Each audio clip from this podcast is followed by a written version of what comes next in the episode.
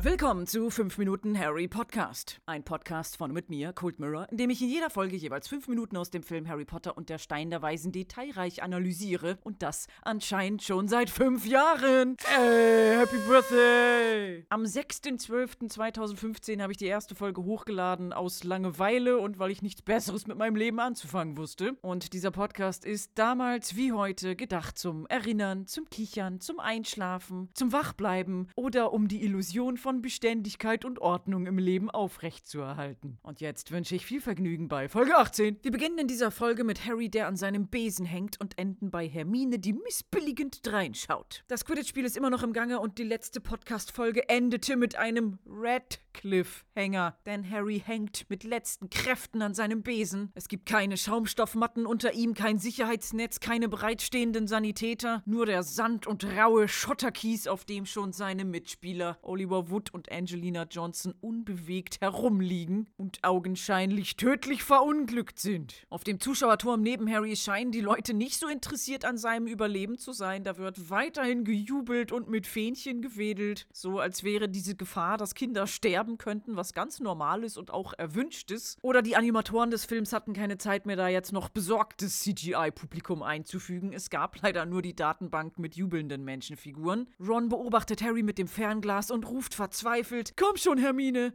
Und Hermine eilt zur Rettung. Sie rennt die Holzstufen der Zuschauertribüne hoch. Wir sehen Professor Snape in einem Close-up, der murmelt irgendwelches Zeug und hat Harry fest im Blick, der am Besen hilflos vor sich hin bummelt. Doch Hermine holt ihren Zauberstab hervor, richtet ihn auf den Zipfel von Snapes Mantel und flüstert den Zauberspruch Lacanum inflammare. Und Snapes Mantel geht in Flammen auf. Hurra! Hermine hat Harry vor Snape gerettet. So, und jetzt halten wir einen Moment inne und dann spulen wir die Filmrolle nochmal zurück und schauen uns genauer an, was da eigentlich gerade passiert ist. Hermine und Ron haben mit einem Fernglas gesehen, dass Snape, der gegenüber auf der anderen Seite des Quidditch-Feldes auf dem Zuschauerturm sitzt, vor sich hin murmelt und ganz bestimmt Harrys Besen verhext, weil Snape eindeutig der Bösewicht dieser Geschichte ist. Und daraufhin hat Hermine eine Idee bekommen und gesagt, lass mich nur machen und ist dann über das ganze Quidditch-Feld gerannt und die Treppen zum Zuschauerturm hoch. Und ich schaue mir hier die Zeitanzeige meiner Videodatei an. Wie lange hat sie dafür gebraucht? Gerade mal 26 Sekunden. Wie schnell kann die rennen und wieso ist das keinem aufgefallen? Slytherin im Quaffelbesitz. Harry Potter hängt am Besen und fällt gleich runter und... Ach du Scheiße, ist das Hermine Granger? Guckt euch das mal an, wie fucking schnell ist sie bitte? 50.000 Punkte für Gryffindor! Oder vielleicht ist sie nicht über das Quidditch-Feld, sondern einmal rumgelaufen über die Zuschauerbühnen, aber dann hätte sie ja eine noch unmenschlichere Geschwindigkeit gehabt. Und als sie dann nach ihrem Sprint mit Winterumhang und Schal wohl bemerkt, völlig ohne aus der Puste zu sein, oben bei Snape ankommt, ist ihr logischer Plan, den sie sich überlegt hat, Snape anzuzünden. Lacanum inflammare. Der Zauberspruch, den sie dafür benutzt, ist ein bisschen hingepfuschtes Latein. Lacarnum gibt es nicht, aber es ist wahrscheinlich abgeleitet von dem Wort lacerna, Umhang, beziehungsweise mantelartiger Überwurf mit Kapuze, den die Römer über ihrer Toga getragen haben, wenn es kalt wurde. Warum haben sie da jetzt Lacarnum draus gemacht? Ja, äh, Latein hat immer so merkwürdige Buchstabenveränderungen, je nachdem, ob es Plural oder Genitiv oder was auch immer ist. Gucken wir mal nach. Es gäbe zum Beispiel lacernam, das wäre der Akkusativ Singular Singular von Lacerna. Wir fragen den Akkusativ mit wen oder was? Was zünde ich an? Den Umhang. Und inflammare ist ein richtiges lateinisches Wort und bedeutet anfeuern oder in Brand setzen. Lacernum inflammare, den Umhang in Brand setzen. Ja, ist ein bisschen hingepfuscht, aber passt schon. Und es ist eine reine Erfindung für den Film, denn im Buch wird dieser Zauberspruch nicht genannt. Stattdessen kann Hermine kleine blaue Flämmchen erzeugen und hält sie kontrolliert an einem Einmachglas, das sie manchmal mit sich rumträgt, um sich zum Beispiel auf dem Pausenhof daran zu wärmen, wenn es kalt ist. Und im Buch benutzt sie diese blauen Flammen eben auch dazu, um Snape anzuzünden. Da diese aber im bisherigen Verlauf des Films überhaupt nicht vorgekommen sind, musste wohl für diese Szene dieser neu ausgedachte Zauberspruch hinzugefügt werden, um die Filmhandlung wieder an die Buchvorlage anzupassen. Und das Witzige ist, man hätte sich nichts ausdenken müssen. Es gibt einen Spruch, um Feuer zu machen, nämlich Incendio. Der wird oft nonverbal benutzt, zum Beispiel direkt am Anfang des Films, als Hagrid das Feuer im Kamin anzündet, als er Harry von den Dursleys abholt. Und da könnte man jetzt sagen, ja, wenn das nonverbal ist und nie ausgesprochen wird, woher sollen die Filmemacher das denn wissen? Das erste Mal, als dieser Spruch richtig überhaupt im Buch vorkam, ist im vierten Teil. Da hat Mr. Weasley das Feuer im Kamin bei den Dursleys angemacht. Gemacht. Also den Spruch Incendio gab es offiziell ja noch gar nicht richtig, als der Film gemacht wurde. Falsch! Incendio kam tatsächlich nicht im ersten Harry Potter Buch vor, aber in dem Spiel zu Harry Potter und der Stein der Weisen für PC und PlayStation 1, erschien im November 2001, zur gleichen Zeit wie der Kinofilm. Das Spiel wurde also zeitgleich, begleitend zum Film entwickelt. Und da lernt Harry den Spruch Incendio in Kräuterkunde und muss dann irgendwelche Hecken wegbrennen. Also das Geschehen im Spiel ist natürlich deutlich anders als im Film, weil man sich noch Mühe gegeben hat, ein interessantes Spielerlebnis mit Rätseln für Kinder zu machen. Aber Film- und Spieleentwickler hätten sich ja untereinander mal ein bisschen absprechen können. Also Incendio ist ein Erstklässlerspruch, um etwas anzuzünden. Bei Lacanum Inflammare hingegen geht es nicht darum, Feuer zu machen. Dieser Zauberspruch ist ausschließlich dafür da, einen Umhang anzuzünden. Nichts anderes, kein Kaminfeuer, kein Gegner, nur den Umhang oder mantelähnliche Überwürfe. Wieso gibt es den? Das scheint ja eine sehr spezifische Situation zu sein, in der man nur den Umhang einer Person anzünden möchte. Was für ein Glück, dass es diesen speziellen Zauberspruch gibt, jetzt wo Hermine auf einer leicht entflammbaren Holzbühne steht. Nun gut, Snapes Mantel ist in Brand gesetzt, wie geplant, I guess. Hermine grinst diabolisch beim Anblick der Flammen und rennt wieder davon. Snape merkt erstmal gar nicht, dass er brennt, und bei dieser Einstellung, wo man seinen Mantel auf dem Boden, seine Schuhe und seine Hose sehen kann, ist mir was aufgefallen.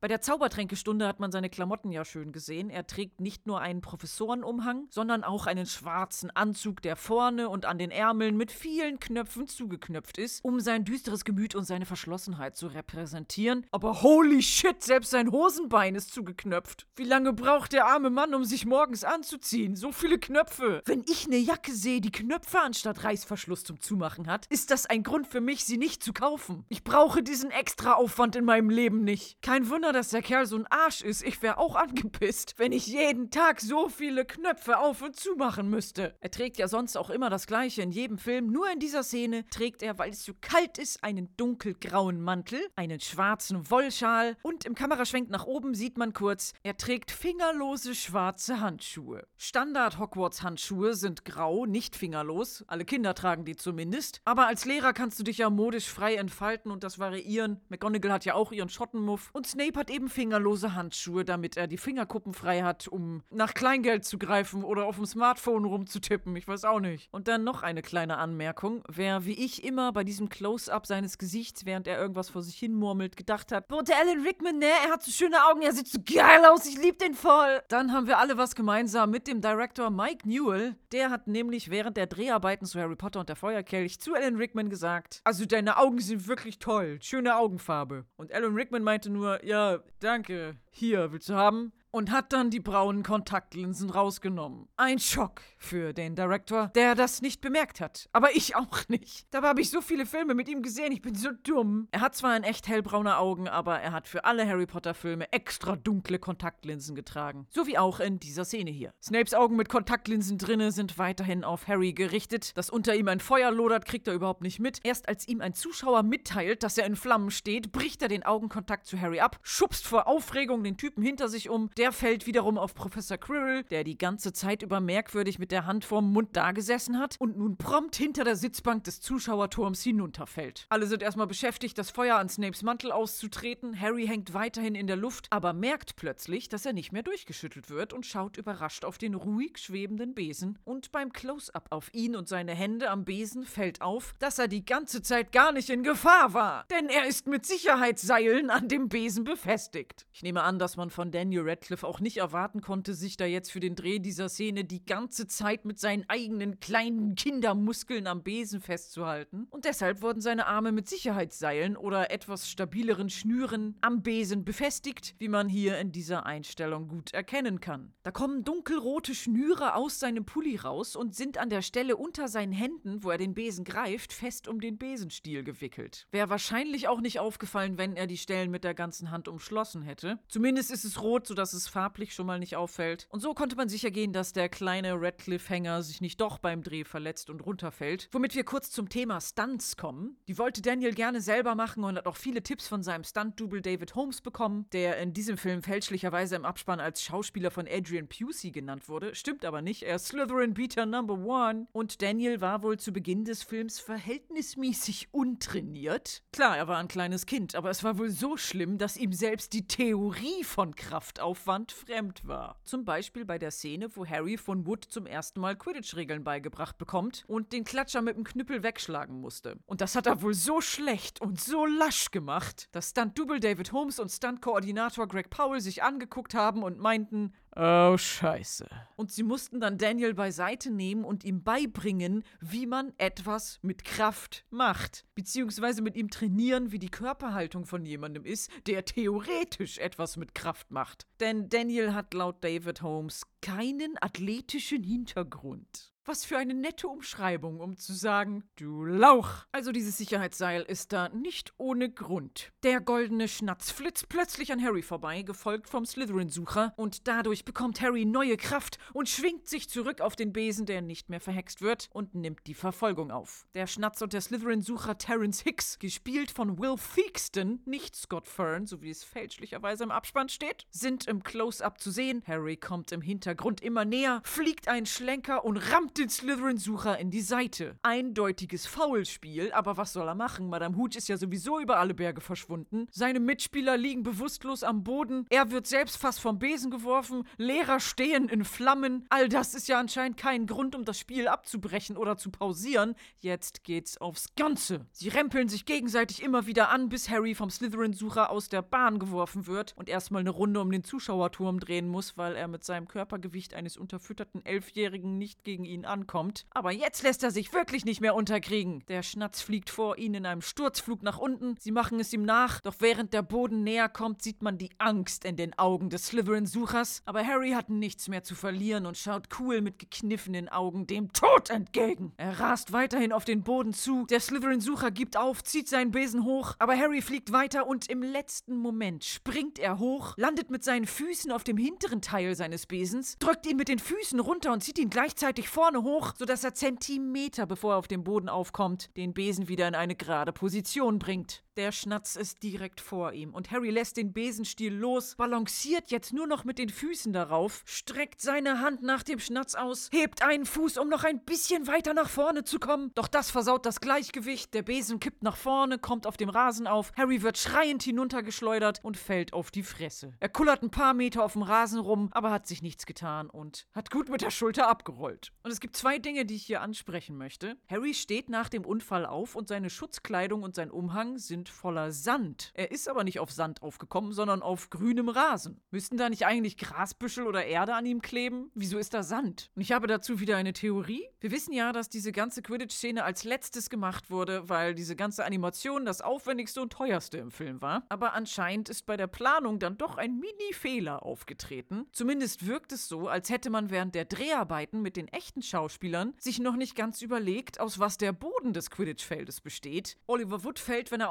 ausgenockt wird, ja auch auf Sandboden. Vielleicht war geplant, das ganze Quidditch-Feld aus Sand zu machen und das Gras ist erst später dazu gekommen. Oder vielleicht sollte Harry ursprünglich auf die Sandstelle fallen. Ob das jetzt alles stimmt, weiß ich nicht. Ist mir jedenfalls aufgefallen und ich finde, das ist schon ein kleiner Filmfehler. Und ein weiteres Detail, was ich noch interessant fand, als er vom Besen runterfällt, schreit Harry und in einem kurzen Moment für einen Frame kann man sehen, wie der Schnatz sich noch vor seinem schreienden Mund befindet und im nächsten Frame ist er verschwunden. Ein schönes kleines Detail, das gleich aufgeklärt wird. Harry hat den Sturz überlebt, der Schnatz ist aber nirgendwo zu sehen. Und auf einmal fässt sich Harry an den Bauch und plustert die Backen auf und fängt an zu würgen. Erst jetzt reagiert das Publikum auf ihn. Als Harry seinen Besen todesmutig hochgezogen hat und beinahe auf den Boden aufgeschlagen ist, hat man vom Publikum nur so ein Oh gehört, als hätte jemand einen überraschenden Jongliertrick gemacht. Jetzt, wo Harry einfach nur dasteht und am Würgen ist, schlagen sie die Hände vor den Mund. Wow, wow, wow, wow. So als wenn ein runterfallendes Kind nichts Neues ist, aber eins zu sehen, was überlebt und anfängt zu würgen, das haben sie wirklich noch nie gesehen. Boah. Auch Hermine ist geschockt und schaut von einem offenen Bereich der Treppe des Zuschauerturms hinunter. Sie hat es in den letzten 79 Sekunden, die verstrichen Pärchen sind gerade mal die Treppe runtergeschafft und ist nicht über das ganze Quidditch-Feld gelaufen. Ich bin sehr enttäuscht. Ron und Hagrid gucken auch auf Harry und Hagrid stellt fest, sieht aus, als wäre ihm schlecht. Und in dem Moment spuckt Harry mit einem Plopp den goldenen Schnatz aus seinem Mund. Den hat er im Moment des Runterfallens aus Versehen verschluckt. Also Oliver Wood beim nächsten Mal bitte mitteilen, dass im Quidditch-Spiel verschluckbare Kleinteile enthalten sind. Aber es ist nochmal gut gegangen. Der Schnatz landet in Harrys Händen. Seine kleinen flirrenden Flügelchen breiten sich aus und ziehen Sabberfäden in die Länge und schütteln die Spucke von Harrys Mund in alle Richtungen. Lee Jordan erinnert sich anscheinend, dass er ja der Kommentator des Spiels ist und macht zur Abwechslung nach langer Zeit mal wieder eine Durchsage. 150 Punkte für Harry Potter dafür, dass er den Schnatz gefangen hat. Harry reißt die Augen auf. Er checkt erst jetzt, was er da gerade ausgespuckt hat und kann's gar nicht fassen. Und ich kann's auch nicht fassen, denn wer kommt da ins Bild geflogen und pfeift mit ihrer blöden Pfeife das Spiel ab? Madame Hooch. Wo kommt die denn her? Oh, sie wollte ein faires, schönes Quidditch sehen. Aber das Spiel war nicht fair und auch nicht schön. Darum war sie auch nicht da und hat nichts gesehen. Aber jetzt, wo Harry den Schnatz gefangen hat, kommt sie plötzlich wieder angeschissen, als wäre nichts gewesen und verkündet, Gryffindor gewinnt. Und hier ist wieder ein kleiner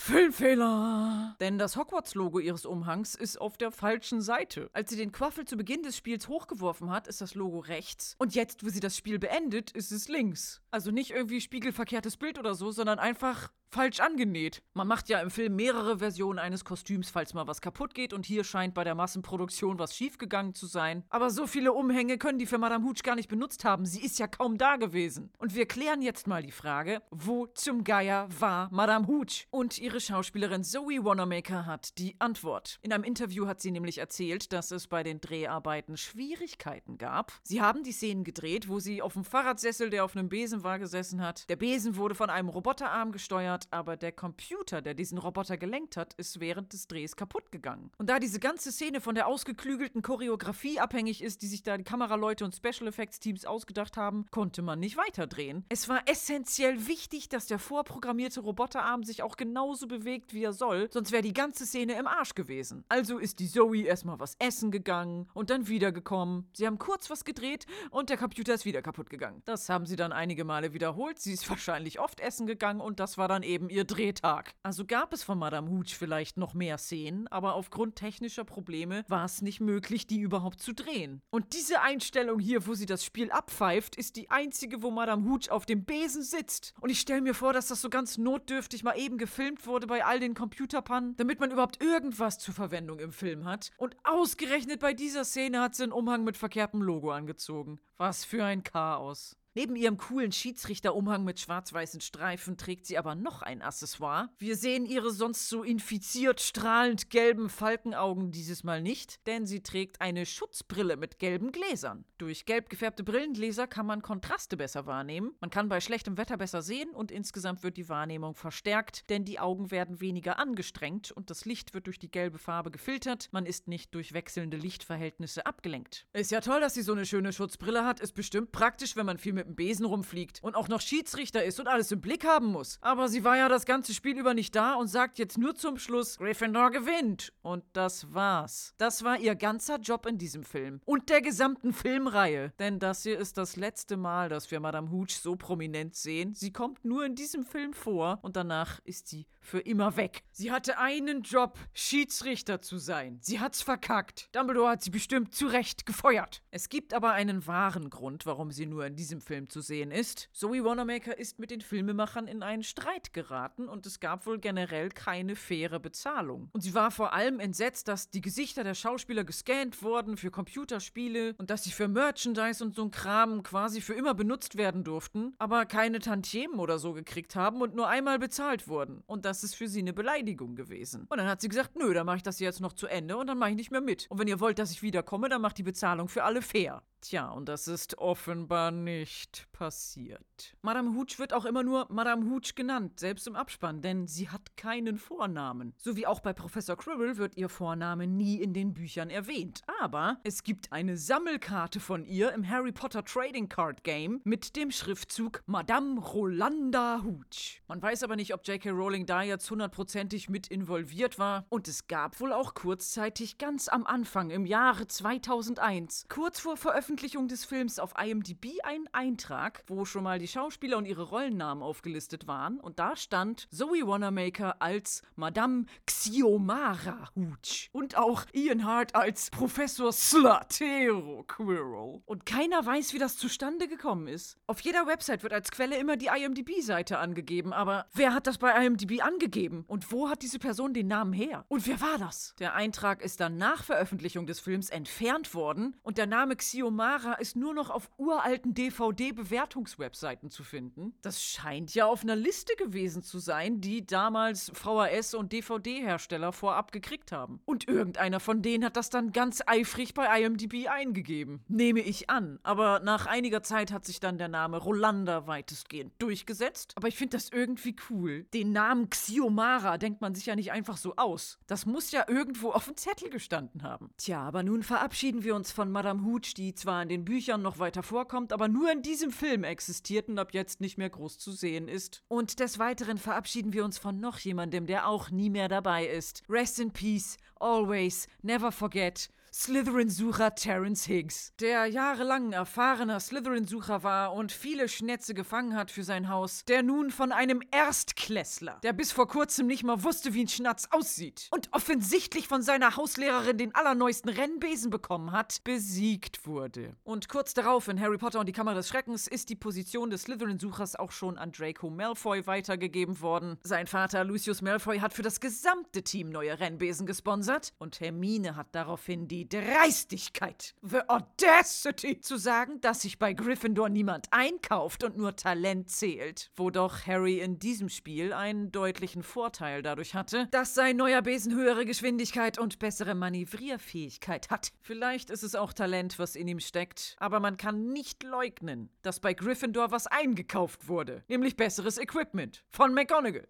Slytherin-Sucher Terence Hicks kommt danach in den Filmen nie wieder vor. Vielleicht hat er die Schule beendet, vielleicht hat Snape ihn umgebracht. Aber Slytherin hat verloren. Draco Malfoy vergräbt jaulend das Gesicht in den Händen. Snape guckt auffällig unauffällig nach links und rechts, als würde er im Boden versinken wollen vor Schande. Aber es gibt ja noch viel mehr Spiele über das Schuljahr verteilt, nur die sehen wir in dem Film nicht. Deshalb wirkt dieses Spiel jetzt total dramatisch, dabei ist noch gar nichts entschieden. Insgesamt gibt es sechs Quidditch-Spiele pro Schuljahr. Und das Ziel dieser Spiele ist es dabei, so viele Punkte wie möglich für sein eigenes Haus zu machen, um am Ende den Quidditch-Pokal zu gewinnen. Es geht also nicht unbedingt darum, jedes Spiel zu gewinnen, sondern um am Ende die höchste Punktzahl zu haben. Und man muss da unterscheiden zwischen dem Quidditch-Pokal und dem Hauspokal. Für den Quidditch-Pokal sind obviously die Punktzahlen der Quidditch-Spiele wichtig. Und für den Hauspokal werden die Punkte für im Unterricht erbrachte gute Leistung zusammengezählt, sowie Punkte für den Gewinn eines Quidditch-Spiels, wobei nicht ganz klar ist, ob sie jetzt die erspielte Punktzahl bekommen oder eine festgelegte Pauschalpunktzahl, aber es ist auf jeden Fall eine Menge. Dennoch ist es möglich, beide Pokale zu gewinnen,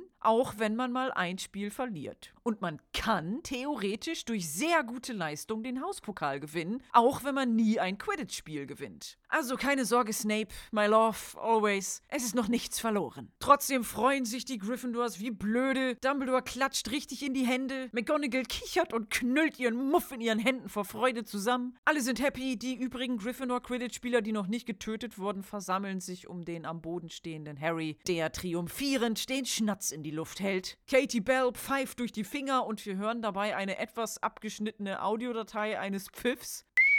Ja, genauso hört es sich an, als wenn die Pfeif.mp3 einfach zerschnitten wurde, um zur Länge der Animation zu passen. Fred und George Weasley kloppen mit ihren Schlägern gegeneinander und geben sich ein Knüppel-High-Five. Und die gesamte Schule beginnt mit Fangesang und ruft Gryffindor, Gryffindor. Es wirkt irgendwie leicht unmotiviert. Im Englischen ist es ein enthusiastisches Go, Go, Gryffindor! Und ich nehme an, um das einzudeutschen, wurde das im Synchronstudio mit einer Gruppe aufgenommen und das ist ja nochmal ein bisschen andere Atmosphäre, als es vor Ort mit einem Haufen jubelnder Kinder aufzunehmen. Dabei geht dann die Leidenschaft verloren. Im Wohnzimmer der Dursleys stehend hat Harry damit gestruggelt, einen der 100 Hogwarts-Briefe zu schnappen. Aber jetzt hat er freihändig auf einem fliegenden Besen mit hoher Geschwindigkeit balancierend doch tatsächlich den kleinen Schnatz gefangen. Beziehungsweise gefressen. Und er hat dadurch auch noch das Spiel gewonnen. Man kann nämlich auch verlieren, selbst wenn man den Schnatz fängt. Wenn die gegnerische Mannschaft mindestens 160 Punkte durch Tore erspielt hat und die eigene gar keine, dann hat man durch Fangen des Schnatzes mit seinen 150 Punkten das Spiel zwar beendet, aber die andere Mannschaft hat trotzdem gewonnen, denn es geht ja um die Höchstpunktzahl. Aber es ist schon ziemlich unwahrscheinlich, so viel Punktevorsprung durch Tore zu bekommen. Der Schnatz mit seinen 150 Punkten ist einfach hart overpowered. Angelina Johnson liegt irgendwo tot in der Ecke. Hey, toll, dass du dein Leben riskiert hast, um 20 Punkte zu machen? Ja, aber das ist jetzt irgendwie egal, denn Harry ist der Held. Also egal, wie viel Mühe du dir als anderer Spieler gibst, du wirst nie so viel Prestige haben wie der Sucher. Warum überhaupt mitspielen? Und warum dazugucken? Und warum jubeln, wenn ein Tor geschossen wird? Das sind nur 10 Punkte. Vor allem, weil das Spiel ja auch immer weitergeht, bis der Schnatz gefangen wird. Da gibt es dann Spiele, die tagelang dauern. Das scheint mir ja doch ein bisschen langweilig zu sein. Fallen die Schulstunden dann einfach aus? Sitzen Kinder und Lehrer dann tagelang da? Es macht alles irgendwie nicht so viel Sinn. Aber Reddit-User Aaron Luxon hat eine wunderbare Theorie, die ich ganz fantastisch finde. Diese ganze Unausgeglichenheit der Punkteverteilung lässt sich erklären, wenn man sich folgende Fragen stellt. Wie schnell ist der Schnatz? Was wäre, wenn die Geschwindigkeit sich verändern ließe? Was wäre, wenn der Schnatz, der durch seine vielen Punkte super unausgeglichen erscheint, eigentlich der Hauptausgleichsfaktor ist? Was wäre, wenn sich seine Geschwindigkeit im Verhältnis zu den erspielten Punkten verändert und sich für den Sucher, dessen Mannschaft mehr Punkte erzielt hat, langsamer bewegt und öfter präsentiert? Wenn du auch nur 10 Punkte Vorsprung hast, dann ist der Schnatz für deine Mannschaft schon minimal einfacher zu fangen. Und wenn du großen Vorsprung hast, dann wird es immer wahrscheinlicher, dass der Schnatz zum Sucher deiner Mannschaft fliegt. Das heißt, die anderen Mitspieler sind überhaupt nicht unwichtig und ein Tor mit 10 Punkten ist nicht sinnlos. Es ist ein Grund zum Jubeln, selbst wenn nur ein wenig Punkte mehr erzielt werden. Und ich fand das so cool, als ich das gelesen habe, dachte ich, boah, es macht voll Sinn. Das erklärt so viel. Warum hat J.K. Rowling das nicht selber geschrieben? Und ich bin mir ziemlich sicher, dass J.K. Rowling sich das gar nicht so intensiv überlegt hat und einfach nur eine kleiner Junge hat viel Glück, gewinnt das Spiel, was für ein magischer Moment, jetzt mögen ihn alle Szene schreiben wollte. Und auf die Frage hin, warum das Quidditch-Punktesystem so verkorkst ist und gar keinen Sinn macht, hat sie in einem Tweet erklärt, es macht total Sinn. Es ist glamourös, einem flüchtigen Glück nachzujagen, aber Teamwork und Beharrlichkeit können immer noch den Sieg davontragen. Jeder hat mal Schicksalsschläge und Leute, die einem das Leben erschweren. Doch Erfolg bedeutet, darüber hinauszuwachsen. Quidditch ist Menschsein. You're welcome! Für sie steht Quidditch als eine Metapher für das Leben. Also weiterhin überhaupt nicht durchdacht und sinnlos und unfair und wer mehr Geld hat, um sich den schnelleren Rennbesen zu leisten, ist besser dran. You're welcome! Ich finde die Theorie von Aaron Luxon besser. Was ich an dem Schnatz immer noch nicht ganz kapiert habe, in jedem Spiel gibt es einen anderen Schnatz. Dieser Schnatz, den Harry jetzt gefangen hat, der wird nie wieder benutzt. Denn jeder Schnatz hat einen Körperspeicher und er erinnert sich an die erste Person, die ihn berührt hat. Selbst wenn er gebaut wird, tragen die Leute Handschuhe, damit sie diesen Körperspeicher nicht auslösen. Und der ist dazu da, um etwaige Ungereimtheiten am Ende des Quidditch-Spiels zu vermeiden, falls da beide Sucher gleichzeitig nachgegriffen haben und der Sieg entschieden werden kann. Von diesem Körperspeicher erfahren wir aber erst im siebten, also letzten Buch, wo Harry diesen Eulenschnatz, den er hier als Erstklässler gefangen hat, von Dumbledore bekommt. Dafür, dass alle sich so Mühe geben, den Schnatz nicht anzufassen, haben Harry und Wood den aber schön beim Quidditch-Training angegrabbelt. Und, ähm, hat Dumbledore den angesabberten Schnatz von Harry genommen und gedacht, yo, den brauche ich bestimmt noch mal. Den bewahre ich jetzt sieben Jahre lang auf. J.K. Rowling, haben Sie das von Anfang an so geplant oder nur fürs siebte Buch ausgedacht? Bewahrt Dumbledore jeden Schnatz auf? Wenn für jedes Spiel ein neuer Schnatz geholt werden muss, wie viele benutzte Schnätze hat Dumbledore dann schon bei sich rumliegen? Ist das schon wieder so eine Goldfetisch-Sache? Hat er ein Bällebad aus Schnätzen, in dem er sich regelmäßig rumsuhlt? Kann man die wieder zurückschicken und den Körperspeicher löschen lassen? Das scheint mir ja sehr ineffizient zu sein, aber Sie haben bestimmt eine Antwort dafür, J.K. Rowling. Das müssen Sie nochmal genauer erklären, J.K. Rowling. Ist das auch eine Metapher für das menschliche Befinden? J.K. Rowling, das habe ich noch nicht ganz verstanden. Der goldene Schnatz heißt auf Englisch übrigens The Golden Snitch. Snitch bedeutet wörtlich übersetzt Spitzel oder auch Petze. Die goldene Petze klingt aber nicht so magisch. Da wurde sich dann vom deutschen Übersetzer das Wort Schnatz ausgedacht. Schnatz nennt man übrigens auch eine traditionelle Frauenhaartracht aus der Schwalm in Nordhessen, wo die Haare zu einem geflochtenen, leicht in die Höhe stehenden Knödel auf dem Kopf vorne zusammengebunden werden, worauf dann wiederum ein Käppchen kommt, sodass es am Ende aussieht, als würde man eine kleine Dose Tomatensuppe auf dem Kopf balancieren. Der Inbegriff von Schönheit für Frauen aus Hessen vor 100 Jahren. Das war aber bestimmt weniger Inspiration. Es gibt allerdings eine kleine Geschichte von Lewis Carroll, Autor von Alice im Wunderland, und die heißt The Hunting of the Snark, an Agony in Eight Fits. Es ist ein Nonsensgedicht, in dem sich eine Truppe von Leuten und ein Biber zusammenfinden, um ein mysteriöses Wesen mit besonderen Kräften zu suchen und zu fangen, nämlich den Snark, was laut Lewis Carroll als Metapher für das Streben nach Glück aufgefasst werden kann, was alle suchen, aber nie wirklich fangen können. Und dieser Snark hat auf Deutsch diverse Übersetzungen bekommen, je nach Edition. Einmal heißt es Schnark oder Schlark. Und es gibt ein Hörspiel vom Südwestrundfunk mit dem Titel Die Jagd nach dem Schnatz. Eine Agonie in acht Krämpfen. Ist das nicht ein schöner Titel? Aber da kommt das Wort Schnatz zum ersten Mal vor. Dieses Hörspiel wurde veröffentlicht 1996. Das erste Harry Potter Buch ist 1997 auf Englisch erschienen und 1998 dann die deutsche Version. Das Hörspiel kam also zuerst, ob der Übersetzer vom Harry Potter Buch Klaus Fritz davon tatsächlich bewusst oder unterbewusst inspiriert wurde, wer weiß es. Jedenfalls kann man da deutliche Übereinstimmung zum Harry Potter Schnatz sehen, denn der ist ja auch eine Art mysteriöses Wesen, was es zu fangen gilt Bild und er ist laut dem Tweet von J.K. Rowling auch eine Metapher für flüchtiges Glück. Aber es gibt ja nicht nur Deutsch und Englisch, sondern auch andere Sprachen, in die Harry Potter übersetzt wurde, die sich dann für solche Fantasieworte lustige Namen ausgedacht haben. Auf Schwedisch heißt der goldene Schnatz Güllene Quicken.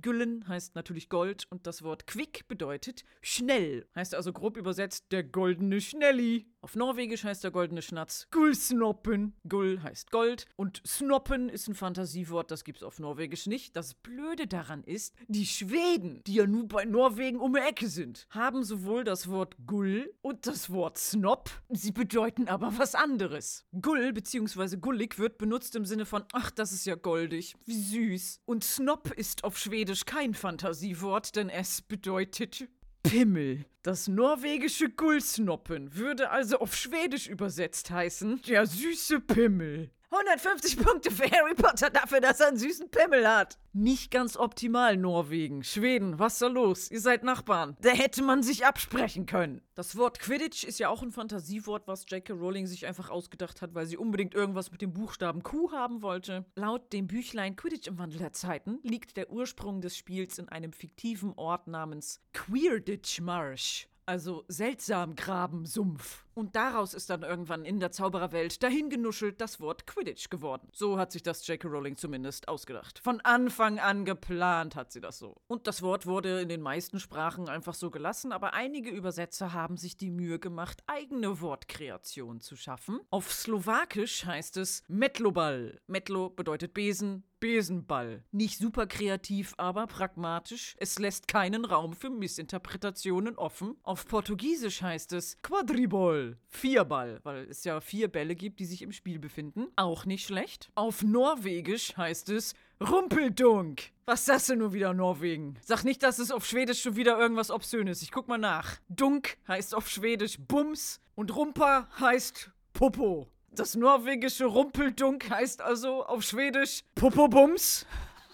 Norwegen, was ist los bei euch? Harry Potter hat einen niedlichen Pimmel beim Popobums gefangen. Was sollen die Schweden von euch denken, Mann? Aber die schönste Übersetzung von Quidditch ist die niederländische. Da heißt es nämlich Zwergball. Und zwar nicht das deutsche Wort Zwerg mit G, sondern mit K am Ende. Ein ganz altes Wort für Himmel. Himmelzwergball. Wie geil ist das denn? Das klingt wirklich magisch. Und für die Bezeichnung der verschiedenen Spieler gibt es auch Übersetzungen. Die Treiber heißen auf Norwegisch Knacker. Ich guck gar nicht nach, was es auf Schwedisch heißt.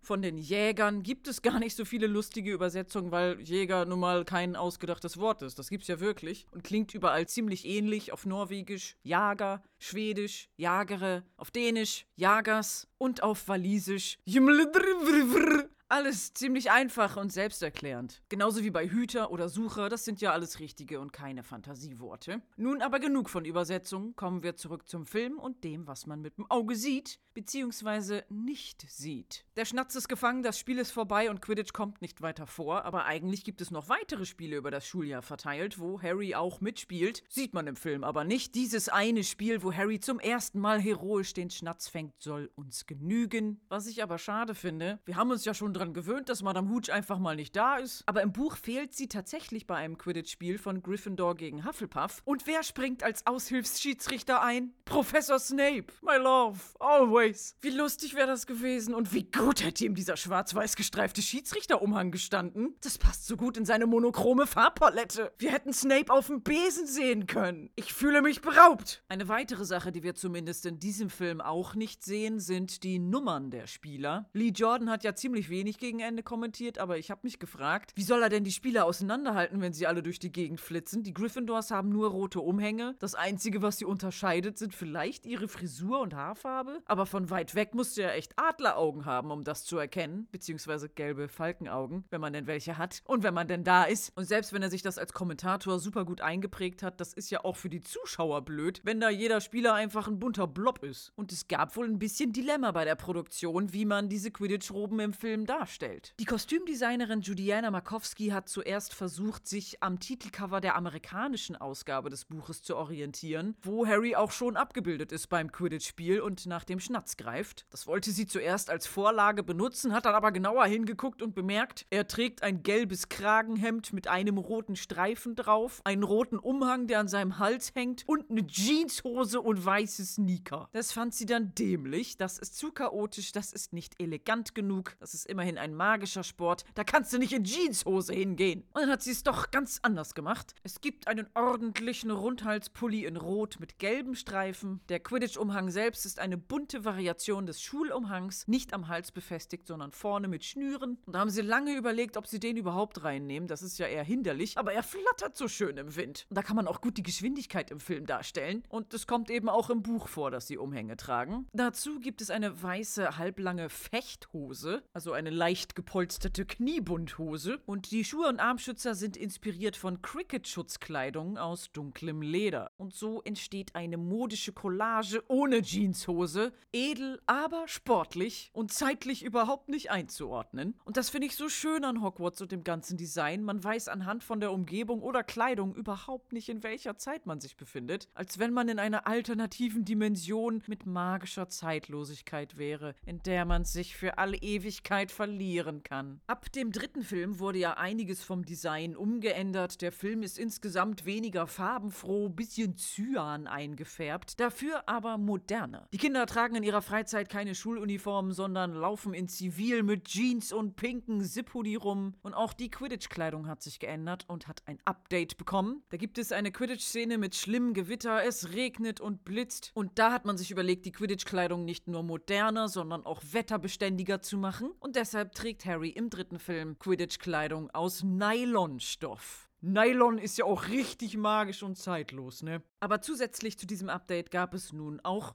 Nummern für jeden Spieler. Harry hat die Zahl 7, sowohl an den Ärmeln als auch auf dem Rücken. Ginny Weasley ist ja zum Beispiel im Film Harry Potter und der Halbblutprinz auch Teil der Gryffindor-Mannschaft und hilft Harry dabei, einen neuen Hüter fürs Team zu suchen. Sie trägt als Jägerin die Nummer 6 und Ron, der dann letzten Endes als Hüter ausgewählt wird, bekommt die Nummer 1. In jeder Mannschaft gibt es sieben Spieler, deswegen gehe ich davon aus, dass es einfach einmal durchnummeriert ist, beginnend mit dem Hüter als Nummer 1, dann kommen die Treiber 2 und 3, dann die Jäger 4, 5, 6 und letzten Endes der Sucher mit der Nummer 7, denn die Sucher haben meistens, wenn nicht sogar immer die Nummer 7. Viktor Krumm hat bei der Quidditch-Weltmeisterschaft als Sucher im Team der Bulgaren die Nummer 7 und auch der Hufflepuff-Sucher, der in Harry Potter und der Gefangene von Azkaban bei dem vorhin erwähnten schlimmen Gewitter vom Blitz getroffen wird, hat auch die Zahl 7 und sie ist was ganz Besonderes, denn sie zieht sich durch die ganze Harry Potter-Reihe durch. Harry hat die Zahl 7 beim Quidditch, es gibt sieben Schuljahre in Hogwarts, der Gryffindor-Gemeinschaftsraum ist im siebten Stock. Die Weasleys haben sieben Kinder. Es gibt sieben Schlangen beim Eingang zur Kammer des Schreckens, sieben Schlösser an Mad Eye Moody's Kiste und sieben Horcruxe von Voldemort. Und die Buchreihe Harry Potter selbst besteht aus sieben Teilen. Es ist eine magische Zahl und man könnte behaupten, J.K. Rowling hat selbst mit dieser Buchreihe eigene Horcruxe oder etwas ähnliches Magisches geschaffen, denn ein Teil ihrer selbst ist für immer in diesen sieben Teilen gebunden und sie werden auch noch für eine lange Zeit erhalten bleiben, selbst wenn ihre sterbliche menschliche Hülle irgendwann dahin siecht. Sie hat etwas geschaffen, was sie unsterblich macht. Und ich bin der festen Überzeugung, dass durch die Aufsplittung des letzten Buches in zwei Filme, Harry Potter und die Heiligtümer des Todes Teil 1 und Harry Potter und die Heiligtümer des Todes Teil 2, diese magische Zahl auch zerteilt wurde. Die Magie wurde somit abgeschwächt und durch das achte Buch Harry Potter und das verwunschene Kind, und ich benutze hier fette, fette, fette Anführungszeichen bei dem Wort Buch, ist die Magie letzten Endes zerbrochen. Nichts gegen das Theaterstück oder die Figuren darin, ja? Ist eine lustige Geschichte und da haben sich viele Leute Mühe gegeben und es sieht auf der Bühne gut aus. Aber wir sind uns, glaube ich, alle einig, dass das, was darin passiert, nicht Canon ist. Das ist nie passiert. Das ist Fanfiction. Eine Fantasiegeschichte für eine Fantasiegeschichte. Sie haben geglaubt, diese Geschichte ist wahr? Da liegen Sie falsch. Wir haben sie hinters Licht geführt. Es ist kompletter Unfug, frei erfunden. Aber Wirklichkeit und Fantasie liegen oft sehr nah beieinander. Und Quidditch ist mittlerweile keine Fantasie mehr. Es ist eine echte und beliebte Sportart geworden. Es ist wie eine Mischung aus Basketball, Völkerball, Handball, Rugby oder Football. Einfach alles auf einmal. Es ist ein intensives Gerangel, Gerenne, Ballgewerfe. Und jede Mannschaft muss gemischt geschlechtlich sein. Und es verbindet sowohl Harry Potter-Fans als auch Leute, die nie ein Harry Potter-Buch angefasst haben. Die spielen das dann, weil sie einfach den Sport gut finden. Da ist für jeden was dabei. Da gibt es dann ein bisschen andere Regeln und andere Punkteverteilung, die, wie schon erwähnt, in den Büchern nicht ganz ausgeglichen ist. Und natürlich können die Spieler nicht in echt auf Besen fliegen, sie laufen aber trotzdem mit welchen rum. Und der goldene Schnatz ist selbst ein Spieler, der sich gelb anzieht und dann einen Tennisball, der in eine Socke gedrückt ist, an seinem Hosenbund trägt und vor den Suchern wegrennt, die versuchen ihm die Socke abzuziehen. Wenn man das jetzt erklärt, dann klingt es albern, ich weiß. Aber man man kann nicht leugnen, wie unfassbar viel Spaß das Ganze machen muss, wie divers das Ganze ist und wie schön es ist, dass so viele verschiedene Menschen mit unterschiedlichen Vorlieben zusammenkommen, um sich spaßig mit zwischen die Beine geklemmten Besen sportlich zu betätigen. Apropos Besen, ich muss einen kleinen Skandal erwähnen, der sich vor vielen Jahren zugetragen hat, den ich sehr lustig finde. Es war im Jahre 2001, es war Weihnachten, der erste Harry Potter Film war kurz davor im November im Kino erschienen. Der Hype war riesengroß. Alle Kinder wollten eine Hedwig-Eule oder einen eigenen Nimbus 2000 Besen. Und Kinderspielzeughersteller haben da natürlich nicht zweimal überlegt und diese Nachfrage bedient. Und so erschien kurz vor Weihnachten von Mattel ein Mini-Nimbus 2000 in Kindergröße. Natürlich aus extrem toxischem Plastik, made in China, mit tollen Swoosh-Fliegesoundeffekten, aber auch mit Vibrationsfunktionen damit man so richtig das Gefühl hat, man würde fliegen. Und es begab sich, dass nach diesem Weihnachten dann plötzlich Beschwerden über diesen Besen eintrudelten. Wo dann auf der damaligen Amazon-Webseite vor 20 Jahren in einem Review von empörten Eltern geschrieben wurde, dass die jugendliche Tochter sich damit im Zimmer eingeschlossen hätte und dann stundenlang damit gespielt hat, bis die Batterien alle waren. Diese Beschwerden wurden dann gelöscht und der Besen kurz danach vom Markt genommen. Angeblich konnte konnte man ihn dann auch noch vereinzelt in Sexshops kaufen. Und heutzutage ist er nur noch zu horrenden Preisen auf Ebay zu bekommen. Immer wieder verbunden mit diesem Skandal. Nun aber zurück zum Film. Harry wedelt grinsend mit dem Schnatz umher und ich möchte das Ganze mal kurz filmwissenschaftlich, künstlerisch betrachten und erklären, wie hier durch Kameraeinstellung mehrere Gefühle vermittelt werden. Der Künstler benutzt hier eine Froschperspektive. Harry wird heroisch ins Bild gesetzt, so wie die Zuschauer jetzt von ihm denken. Tatsächlich ist Harry von den Quidditch-Zuschauern von der Bühne kaum zu sehen und nur ein kleiner Punkt irgendwo auf dem Boden, aber er wird hier von unten gefilmt, so als wäre der Zuschauer selbst eine kleine Ameise, die zu ihm hochschaut. Er scheint größer als je zuvor, mit strahlendem Himmel hinter ihm. Er ist wahrlich der Held des Tages. Und die Bewunderung der Quidditch-Zuschauer Zuschauer wird durch diese Einstellung für uns, die Bildschirmzuschauer, eingefangen. Die Kamera schwenkt um ihn herum, steigt in die Höhe und zoomt auf Harrys Gesicht, sodass wir ihn ganz nah sehen können. Und durch diese Nahaufnahme wurde der Gefühlsfokus verändert, obwohl wir optisch die ganze Zeit Harry gesehen haben. Vorher waren wir Betrachter, wir haben Harry bewundert, jetzt durch die Nahaufnahme des Gesichts sind wir Harry, denn die ganze Aufmerksamkeit liegt auf seiner Mimik, seinem fröhlichen fröhlichen Grinsen. Wir können wirklich seine Glücksgefühle ganz nah selbst erleben und das alles in einer Kamerafahrt. Ein schönes Beispiel dafür, wie man, obwohl man immer das Gleiche sieht, trotzdem mit Wechseln der Perspektive auf die Sache ein anderes Gefühl im Betrachter auslösen kann. Der Künstler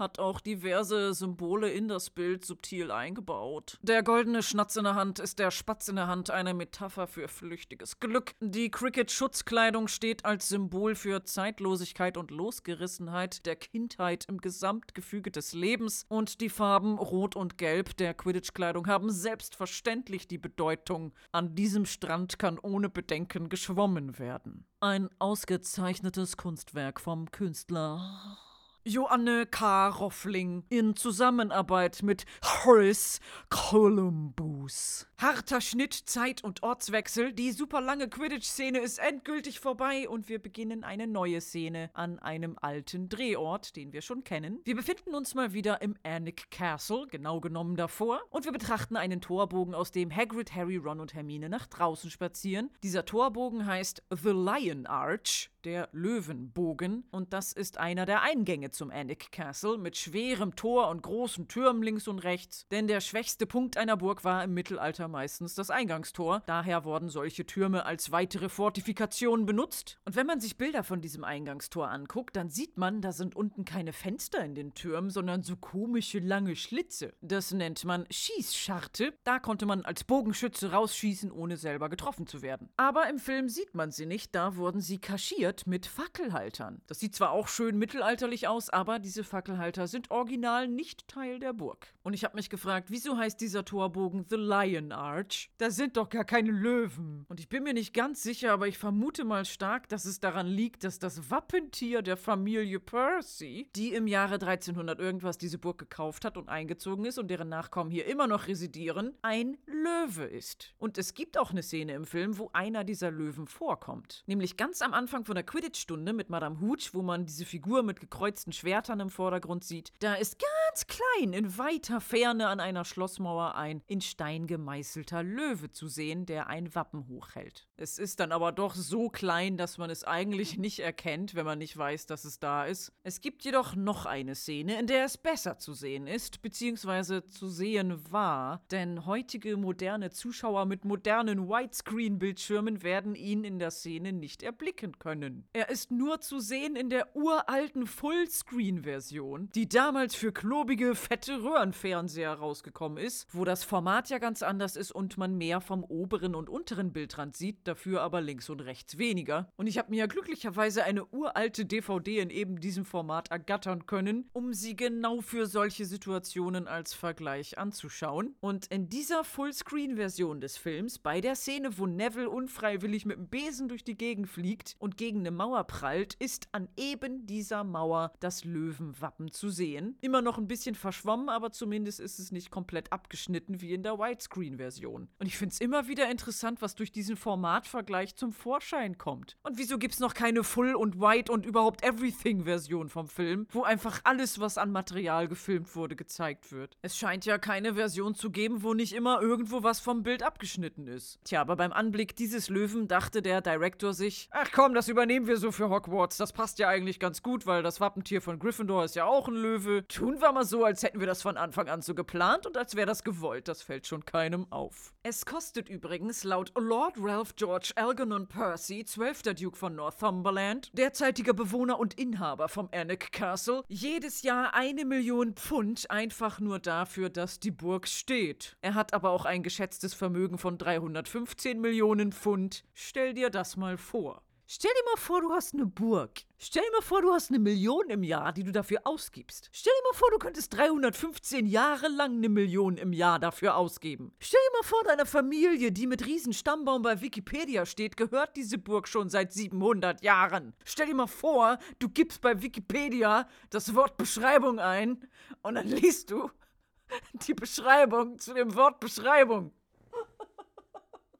Stell dir das mal vor. Man kann übrigens per Google Street View einmal durchs Annick Castle durchgehen. Und als ich eines Tages Fantasieurlaub im Internet gemacht habe und mir das angeguckt habe, ist mir was aufgefallen, als ich die Stelle gesucht habe, wo diese Szene gedreht wurde. Hagrid und die Kids kommen ja aus dem Tor nach draußen und im Film ist der Weg vor diesem Tor ein unbefestigter Dreckweg. Also nicht mal Kies oder Schotter, sondern einfach braune Erde. Und bei Street View und sonstigen Bildern der Burg sieht es ganz anders aus. Im Torweg selbst ist er so burgmäßig mit Stein gepflastert und dann kommt der Übergang nach draußen zu ganz normalem Straßenbelag, Asphalt oder Beton oder so. Aber da ist kein Dreckweg. Und ich habe mich gefragt, gab es diese Straße beim Dreh noch nicht? Oder gab es sie schon, aber man hat extra einen Haufen Dreck drüber geschüttet? Ach komm, das ist jetzt nicht so wichtig. Da beschäftige ich mich nicht weiter mit. Das interessiert mich. Nein, Gehirn, bitte tu mir das nicht an. Ich will es rausfinden. Das ist doch überhaupt nicht wichtig und das dauert wieder viel zu lange Ich und. muss es rausfinden. Na schön, wir finden raus, seit wann dieser Weg asphaltiert ist, aber dann bist du ein normales Gehirn, ja? Haben wir einen Deal? Du bist dann wieder normal, ja? Gehirn, Gehirn, haben wir einen Deal? Oh, bitte, nein.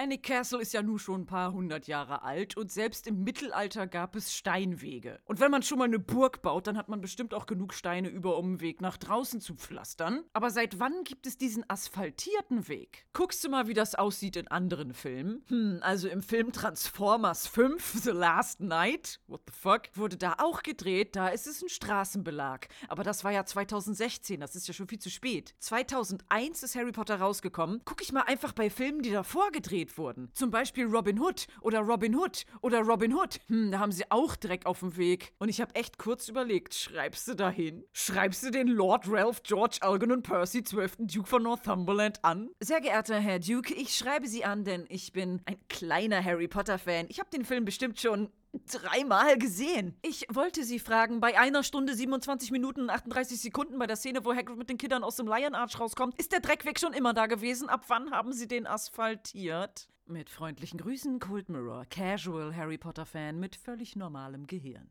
PS. Haben Sie schon einmal auf einer Burgmauer gestanden und schließt das Tor gerufen? Ich würde das machen, wenn ich eine Burg hätte. Ich habe natürlich nicht dahin geschrieben und mich weiter gequält und gefragt, wie finde ich denn jetzt raus, ob dieser Weg schon vor dem Dreh asphaltiert war? Naja, es gibt doch bestimmt normale Bilder vom Ende Castle im Internet. Aber wie bringe ich Google dazu, mir alte Bilder zu zeigen, von 2001 oder vorher? Bilder, die damals im Internet hochgeladen wurden, waren vielleicht drei Pixel breit. Da gab's noch kein gutes Internet oder Smartphones oder Instagram. Da haben die Leute Ansichtspostkarten gekauft, um ihren Freunden oder Verwandten zu zeigen, wo sie Urlaub gemacht haben. Ansichtspostkarten. Ertönte es plötzlich in meinem Gehirn. Ansichtspostkarten. Kostenersatz. Lisa braucht Zahnspangen. Ansichtspostkarten. Und ich dachte, scheiß drauf.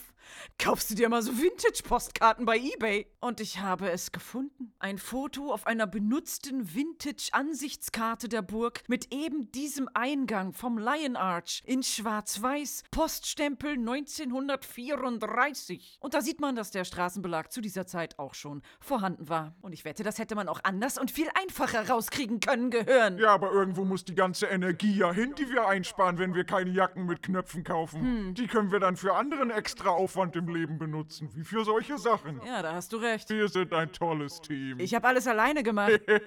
Popo-Bums.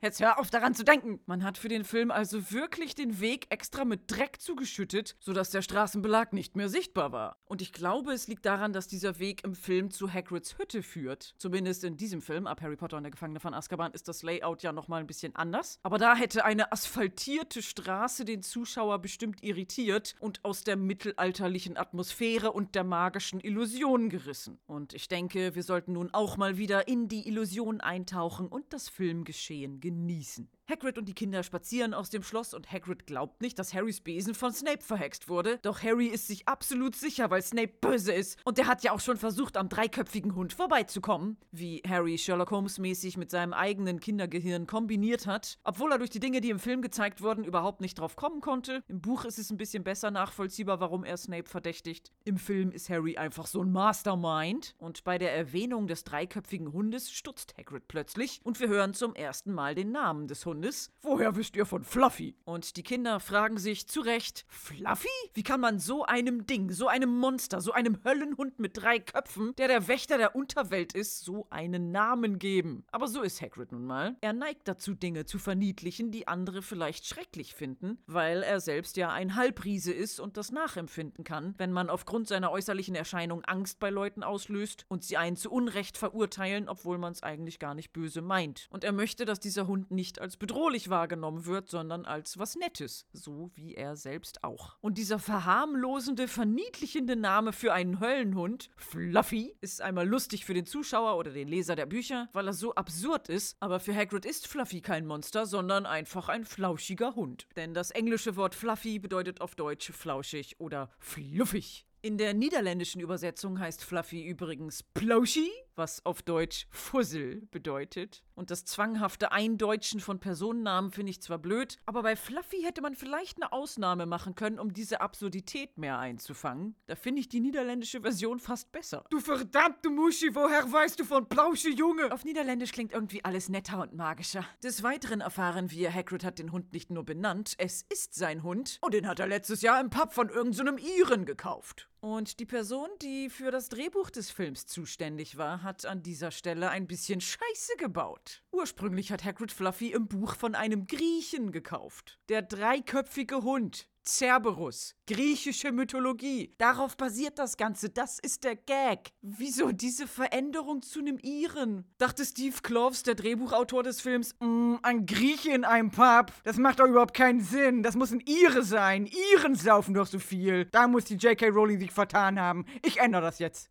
Ich als Drehbuchautor. Und jeder, der das Drehbuch gelesen hat, hat gesagt, okay, passt. Wieso ist das während der ganzen Produktion des Films nicht aufgefallen? Und Robbie Coltrane, der Schauspieler von Hagrid, hat das auch nur vorgelesen, wie es im Skript steht, da kann er nichts für. Aber diese schöne kleine Anspielung auf griechische Mythologie ist durch diese fragwürdige, ein bisschen vorurteilbelastete Änderung in einen Iren leider verloren gegangen. Apropos Robbie Coltrane, Hagrid ist ja ein Halbriese und wird im Buch beschrieben als zweimal so groß wie ein durchschnittlicher Mann und dreimal so breit. Robbie Coltrane ist jetzt, ja, schon kräftig und 1,85 Meter groß. Im Vergleich zu den Kiddies schon ein Unterschied, aber er ist damit auch nicht größer als Richard Harris alias Dumbledore mit 1,85 oder Alan Rickman alias Snape, auch 1,85. Also er ist eigentlich ein normal großer, normal breiter Mann. Und um dem Zuschauer den Eindruck zu geben, dass es ein riesiger Typ ist, hat man ein paar Tricks angewendet. Einmal durch die Kameraposition, das haben wir ja schon gelernt, dass Menschen größer erscheinen, wenn man sie von unten Sekunden filmt. Die Kamera ist, wenn Hagrid zu den Kindern spricht, immer in Froschperspektive, so dass wir zu ihm hochblicken. Und wenn wir ihn aus der Ferne sehen, dann ist die Kamera immer sehr niedrig gelegen, fast schon auf dem Boden. Somit wird optisch ein Gefühl von Größe gegeben. Und um ihn tatsächlich größer zu machen, gab es noch einen Trick und dieser Trick nennt sich Martin Bayfield. Der ist im Filmabspann unter Stunts aufgeführt, aber er ist nicht so ein richtiges Stunt-Double, wie man sich das vorstellt, sondern einfach ein echt großer Typ. Die ursprüngliche Idee war wohl, Robbie Coltrane's Gesicht zu filmen und dann digital vergrößert wieder in den Film einzusetzen. Weiß ich nicht genau, jedenfalls mega aufwendig und mega teuer CGI. Und dann hat man sich doch umentschieden und gedacht, nee, komm, lasst uns einfach irgendeinen großen Typen nehmen. Und für die Szenen, wo man Hagrids Gesicht sieht und er spricht, haben wir immer Close-ups von Robbie Coltrane. Und in Szenen, wo Hagrid mit den Kindern rumgeht und er von weitem weg zu sehen ist oder von hinten, da ist dann der große Martin Bayfield, der einmal auf Stelzen steht, dazu noch einen Mantel anhat, der dreimal so breit ist und der auch noch einen Fake-Hagrid-Kopf auf den Schultern trägt, der keinen Gesichtsausdruck hat und in manchen Szenen, wenn man den Film in HD anschaut, sehr gruselig aussieht. Aber das war viel günstiger. Der Typ hat übrigens auch den Troll gespielt. Der Troll wurde ja digital gemacht, aber für die Szenen, wo die Kids mit ihm interagieren oder reagieren sollten, hat der Martin die Stelzen angezogen und ist damit als Referenz für die Kameraleute und für die Darsteller rumgelaufen. Also Stunt-Double ist er nicht wirklich. Als Buddy-Double wird er immer wieder bezeichnet, wobei das auch nicht der richtige Begriff ist. Heutzutage würde man Creature-Performer sagen, weil das meistens Leute sind, die sich mit Unmengen Latex, Make-up oder merkwürdigen Kostümen einkleben lassen, um eine unmenschliche Kreatur darzustellen. Creature-Performer. So wie zum Beispiel mein Liebling Doug Jones, der berühmteste Creature-Performer, dessen Gesicht die meisten nie gesehen haben, weil er immer irgendwelche Aliens, Fischmänner oder Monster spielt. Love!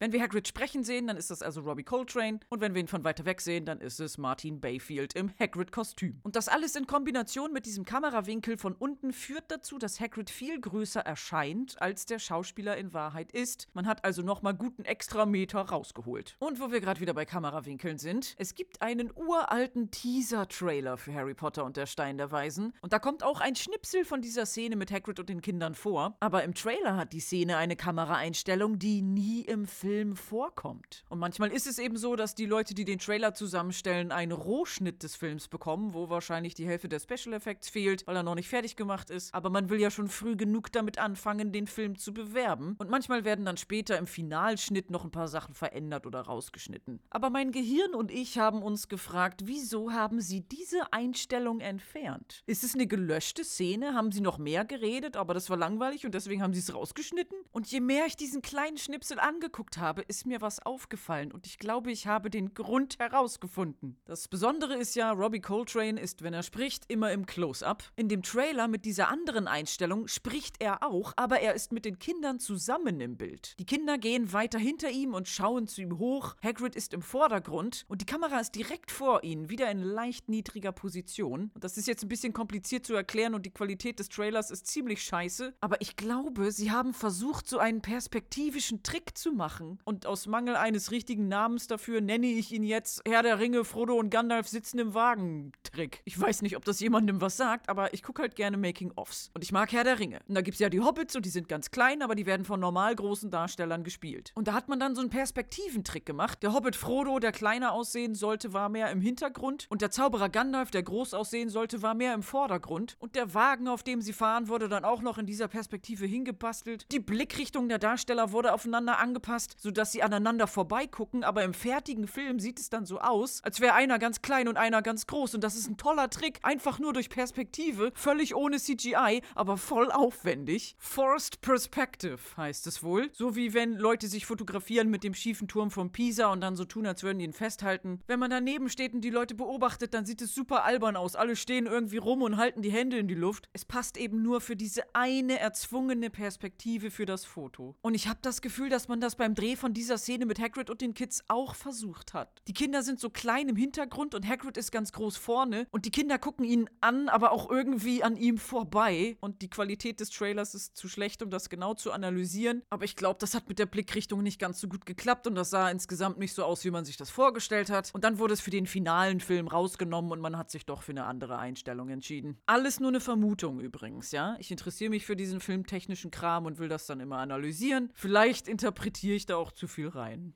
dass ich das mal sage in diesem Podcast, in dem es darum geht, jede einzelne Kleinigkeit vom Film zu analysieren. Vielleicht interpretiere ich da zu viel rein?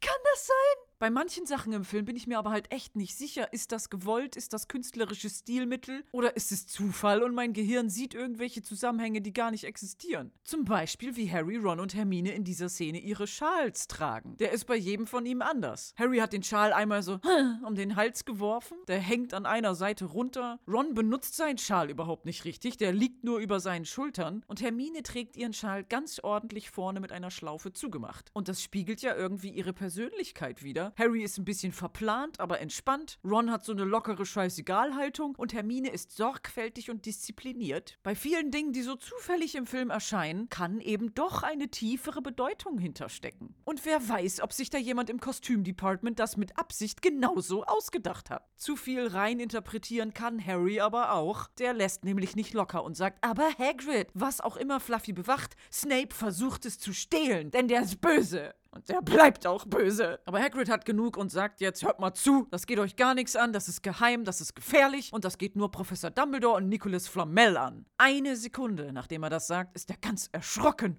denn er hat den letzten Namen offensichtlich aus Versehen gesagt und geht nun murmelnd von dann und sagt immer wieder den Satz, hätte ich nur nichts gesagt, hätte ich nur nichts gesagt. Seine Stimme fadet langsam im Hintergrund aus und die Kids bleiben zurück und fragen sich, genauso wie der Zuschauer, wer ist Nicholas Flamel? Aber diese Frage beantworten wir ein anderes Mal, denn jetzt ist erstmal Winterzeit angesagt. Szenenwechsel, Außenansicht Hogwarts Schloss, Winter. Der Himmel ist weiß mit Wolken behangen, aus denen Schnee rieselt, der sich auf den Türmen sammelt. Dabei erklingt eine heitere Flötenmusik mit rhythmischen Ching Ching Weihnachtsglöckchen und dann sehen wir Hagrid, der durch den Schnee stapft und einen großen Tannenbaum an einem Seil hinter sich herzieht. Drehort ist immer noch der gleiche von vorhin beim Lion Arch Eingangstor vom Annick Castle und Hagrid geht über den Innenhof zu einem weiteren Tor, dem eigentlichen Eingang zur Hauptburg. Da geht's zu den State Rooms, den Prunksälen, wo Touristen durchgeführt werden, um denen zu zeigen, guck mal, wie reich andere Leute sein können. Die haben extra Räume dafür, um ihren Reichtum zu zeigen und du hast auch noch Eintritt dafür bezahlt. Merkst du selber, ne? Aber der Innenbereich ist in den Harry Potter Filmen nie zu sehen, da wurde nur das Außengemäuer der Burg als Filmkulisse benutzt. Und wenn man Außenaufnahmen macht, in denen Schnee vorkommen soll, dann kann man ja schlecht darauf warten, dass das Wetter sich zufällig entscheidet, es genau an dem Drehtag schneien zu lassen. Deshalb hat man für diese Szene überall tonnenweise Fake-Schnee hingeschüttet, der hier mit einer Windmaschine auch noch schön von der Seite ins Bild geweht wird, damit es aussieht, als würde es ganz heftig schneien. Und es war wohl einmal ein Albtraum, den ganzen Schnee dann wieder vom Gelände zu entfernen. Und dazu kam noch, dass die Fenster der Burg nicht ganz abgeriegelt waren, sodass man Monate später immer noch in der Burg kleine Schneeflöckchen gefunden hat. Für die nächste Szene wechseln wir aber nun auch in den Innenbereich von Hogwarts. Wir befinden uns am Eingang der großen Halle. An den goldenen Türen hängen grüne Weihnachtskränze aus Stechpalme mit kleinen roten Beeren dran. Wir schauen hinaus auf den Gang, der geschmückt ist mit grünen, goldenen Girlanden. Geistergruppen mit Geisterliederbüchern schweben vorbei und singen Geisterweihnachtslieder. Diverse Schüler rennen mit Koffern und Eulenkäfigen in der Hand durch die Gegend. Denn wie man nun unschwer erkennen kann, Weihnachten steht vor der Tür. Und somit auch die Ferien und alle Kinder haben ihre Sachen gepackt, um nach Hause zu ihren Eltern zu fahren. Am Eingang steht dieser namenlose Lehrer, den wir schon beim Quidditch-Spiel als Statist im Hintergrund sehen durften, zu erkennen an seinem dicken goldenen Schlangengehstock, den man nun in voller Länge sieht. Und der Lehrer bewegt seinen Mund, aber wir hören ihn nicht, zumindest auf Deutsch. Bei der englischen Tonspur hört man ein Come on, was er zu den vorbeilaufenden Kindern sagt. Die sollen sich beeilen. Und mittendrin im ganzen Gewusel ist Hermine mit ihrem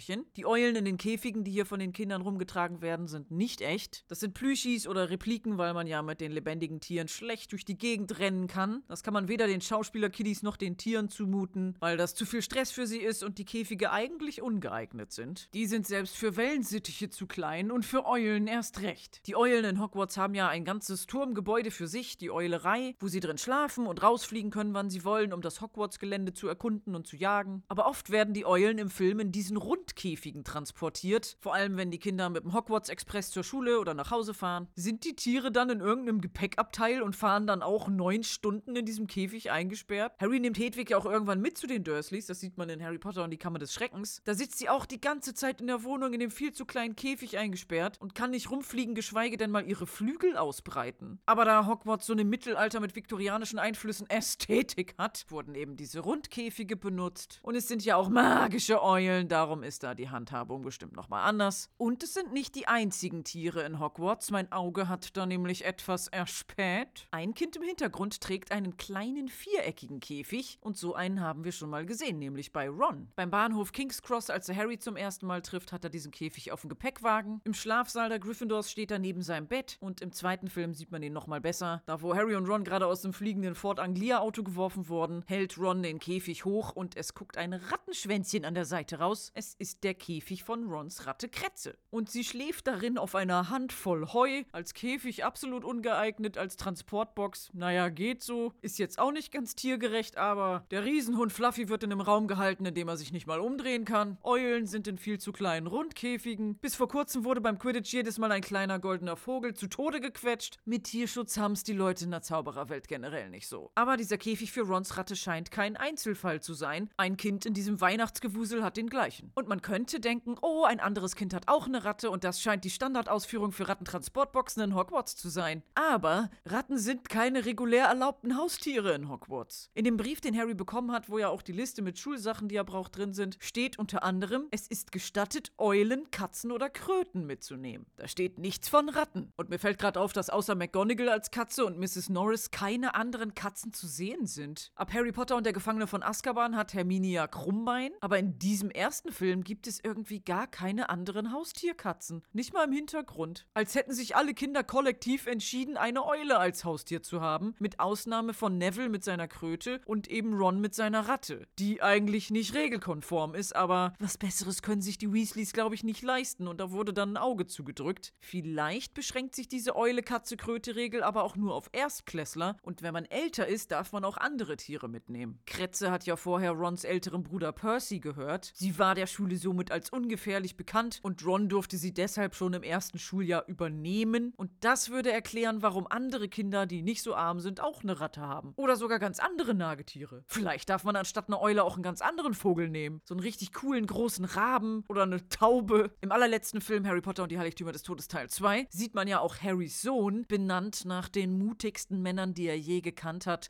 Albus, Hagrid, Arthur, James, Remus, Sirius, Fred, Dobby, Typ, der mir in der Winkelgasse immer Eis spendiert hat. Potter, der hat ein Frettchen in der ersten Klasse. Das kann man machen, wenn man der Sohn von Harry fucking Potter ist. Da sagt keiner was. Und ich habe nochmal zurückgeskippt, um zu gucken, was für Tiere zu sehen sind, wenn Harry zum ersten Mal zum Gleis 9 Viertel geht und habe da eine Sache gesehen, die mir vorher nicht aufgefallen ist. Fred und George haben auch diesen kleinen viereckigen Käfig wie Ron für Kretze. Und es wird im Buch nicht erwähnt, was sie für Tiere haben, ob sie überhaupt welche haben. Aber es scheinen ja hier im Film zumindest keine Eulen oder Katzen zu sein. Und ich glaube nicht mal, dass es eine Ratte ist, weil man bei Rons Käfig immer so einen kleinen fälligen Hügel drin sehen kann. Und bei Fred und George irgendwie nix. Und es scheint kein geeignetes Habitat für eine Kröte zu sein. Vielleicht ist es noch was Kleineres. Bestimmt ist es eine eklige Kakerlake oder so. Oder sie haben einfach nur das Einstreu. Nur ein Haufen Heu. Hermine, die hier im Weihnachtsgewusel mit dem Koffer rumsteht, hat kein Tier dabei. Es ist ja auch keine Pflicht, eins zu haben, sondern nur optional. Wahrscheinlich, damit die Kinder, wenn sie lange Zeit weg von zu Hause sind, eine emotionale Unterstützung durch ein niedliches Lebewesen haben.